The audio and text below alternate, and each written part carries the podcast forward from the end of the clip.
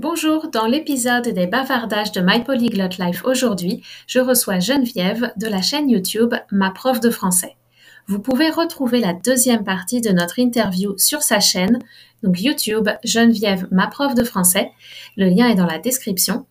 Dans son interview, nous parlons de vivre au Québec et de la francophonie nord-américaine. Et dans l'interview sur YouTube, nous parlons d'apprendre avec les neurosciences et euh, elle, m'aide à corriger mon accent québécois. Bonne écoute Bonjour et bienvenue sur My Polyglot Life en français, saison 2. Chaque mois, je reçois un ou deux invités pour une interview sur l'apprentissage du français et ou sur la vie d'expatrié. Dans les autres épisodes, je traite plusieurs aspects d'un même thème chaque mois dans un français adapté pour des apprenants de niveau intermédiaire avancé. J'aborde par exemple des sujets liés à l'apprentissage, à notre connaissance de nous-mêmes et à des grands sujets de société actuels. Je partage une vision assez nuancée, mais résolument féministe, antiraciste et basée sur des recherches scientifiques j'essaye qu'elle soit la plus inclusive possible pour parler de différentes perspectives. Je suis Cathy Intro et je suis coach de français certifié Neurolanguage. J'espère que mon podcast vous permettra de travailler votre compréhension orale, d'apprendre du vocabulaire, de réfléchir et vous donnera envie de discuter de ces sujets en français. La transcription est disponible sur mon site français.mypolyglotlife.com. Aujourd'hui, je reçois Geneviève qui est de la chaîne Ma prof de français et on va avoir une petite discussion euh, franco-française québécoise euh, pour, euh, sur l'apprentissage du français. Geneviève, d'abord, je voulais te remercier sincèrement d'avoir accepté l'invitation. Et puis, est-ce que tu peux rapidement peut-être te présenter? Ben oui, ça me fait vraiment plaisir. Merci à toi de m'avoir invité.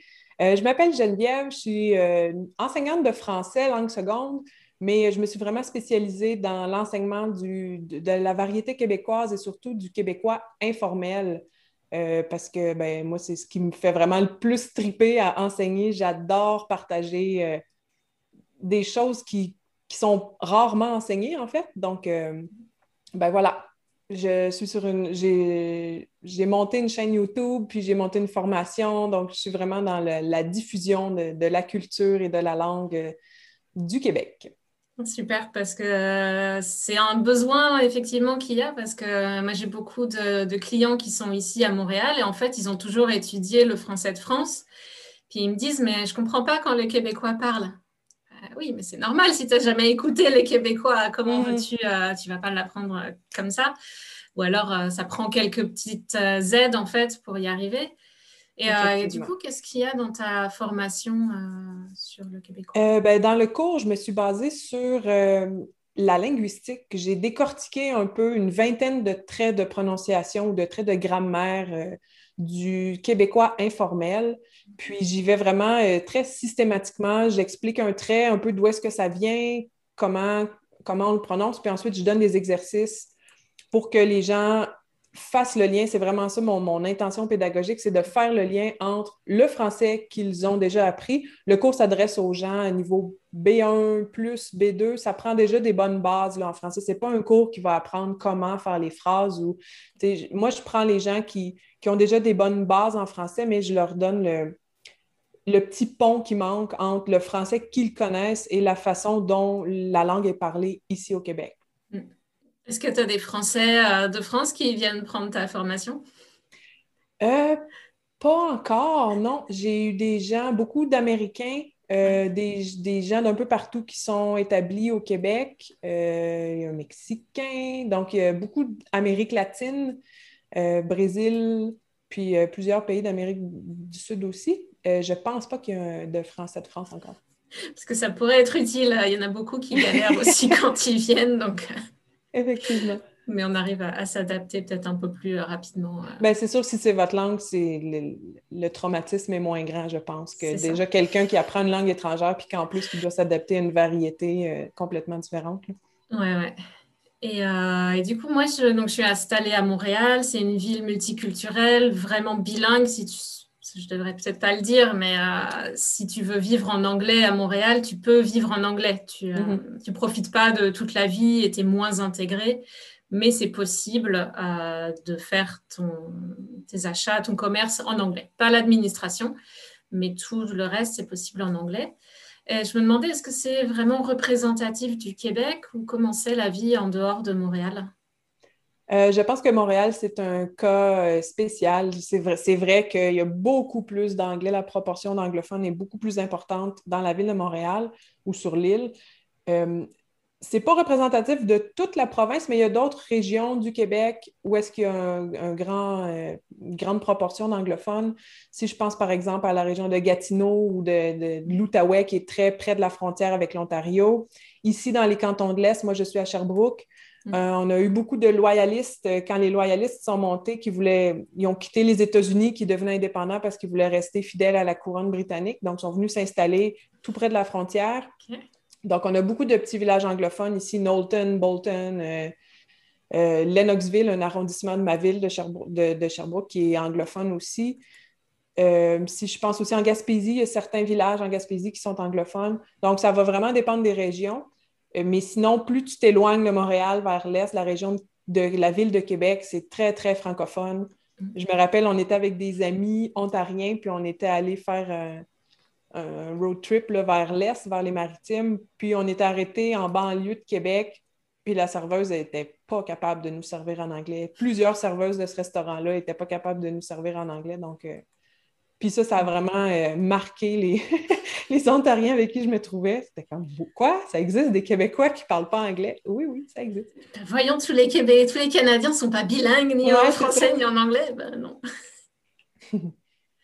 Et euh, est-ce que tu as des conseils pour les personnes qui voudraient immigrer au Québec en termes de, langue? Euh, en termes de langue, ben, exposez-vous le plus possible avant. Euh, c'est sûr que, ben, comme, tu disais tout à l'heure, si je débarque ici je n'ai jamais écouté aucun contenu en québécois, le, choc va être très violent. Donc, maintenant, avec la technologie, c'est facile. YouTube, il y a plein, plein de YouTubeurs québécois trouvez du contenu qui vous intéresse, euh, produit par des Québécois, puis écoutez, écoutez-en, exposez-vous à l'accent, à la musique, des films. En même temps, ça vous euh, enseigne la culture un peu. Vous allez apprendre plein de choses sur la société québécoise. Fait que ça, c'est sûr que c'est le premier, premier conseil. Euh, puis plus largement, pas quelqu'un qui voudrait spécifiquement immigrer au Québec, mais quand on, souhaite se, déraciner ou aller vivre ailleurs, je pense que la curiosité, développer sa curiosité, c'est vraiment important. Il faut être ouvert à l'autre. Euh, il, faut rechercher, écouter du contenu des productions artistiques euh, de, cette nation-là, de ce pays-là, de cette culture-là.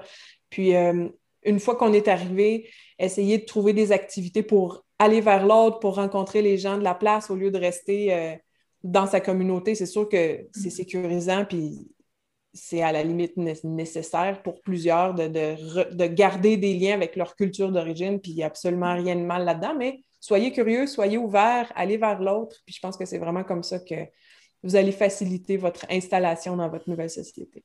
Oui, ouais, très bon conseil. Ouais, les curiosités, aller vers l'autre. C'est un petit peu plus difficile maintenant avec euh, la Covid, on est en ligne, mais il y a aussi beaucoup de choses qui sont passées en ligne, donc ça nous donne accès à des, des choses peut-être où on est un petit peu, si on est en région, on a aussi accès à des trucs à Montréal, ou mm-hmm. euh, on peut connecter vraiment avec plus de monde en ligne, donc c'est vraiment l'occasion de, bah, peut-être de préparer l'arrivée au Québec aussi, de connecter avant même d'arriver aller chercher les groupes euh, sur Facebook ou mhm. euh, les trucs en ligne euh, dans lesquels on peut se familiariser avec la culture.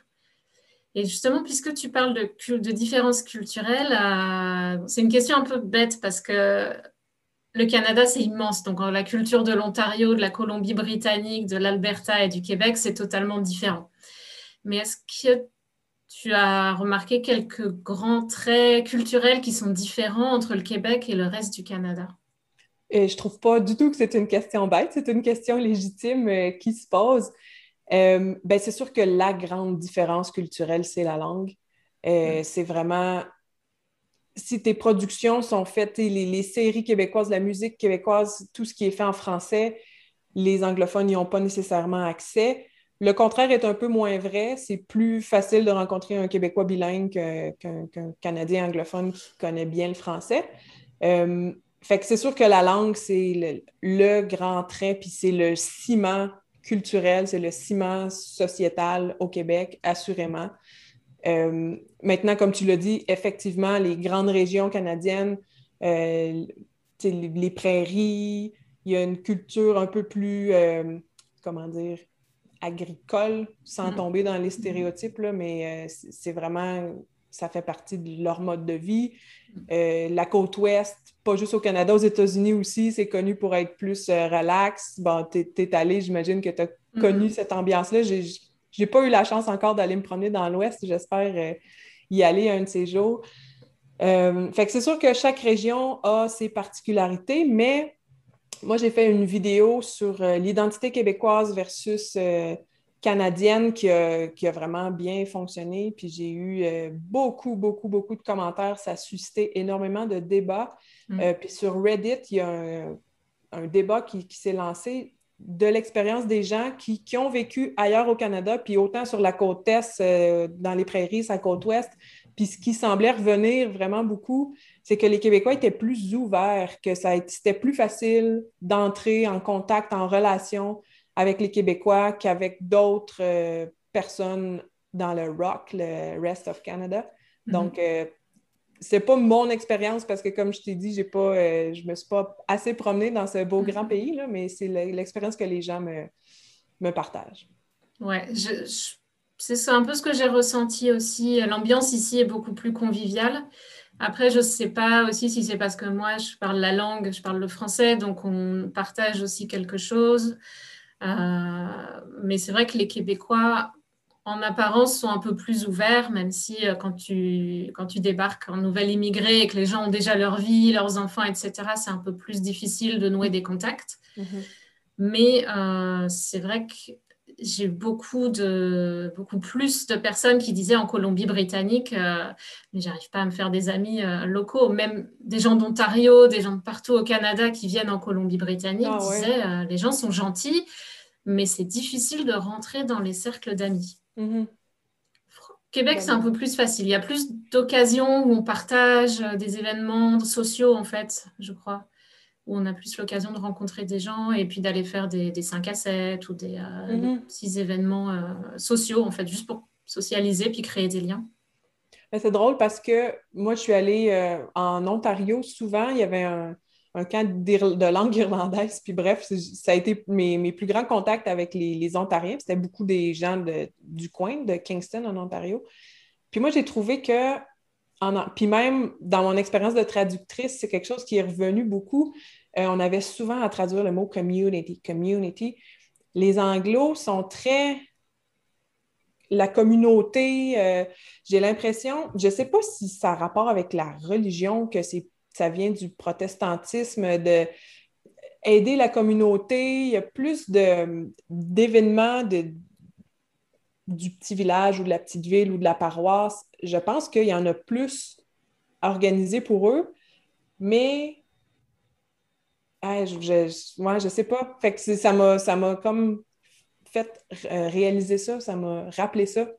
Quand tu me parlais qu'il y avait plus d'occasions de socialiser ici, j'ai l'impression que le, sens communautaire est plus développé du côté anglophone, mm. mais ce n'est pas nécessairement plus facile de, s'y intégrer. En tout cas, je ne sais pas. Oui, ouais, effectivement, ouais. Euh, le, bénévolat, c'est un truc en France, euh, c'est pas du tout développé. Souvent, c'est les personnes plus âgées. Et, quand je suis arrivée en Colombie-Britannique, mais tout le monde fait du bénévolat de, la petite école jusqu'à toute sa vie, en fait. Mhm.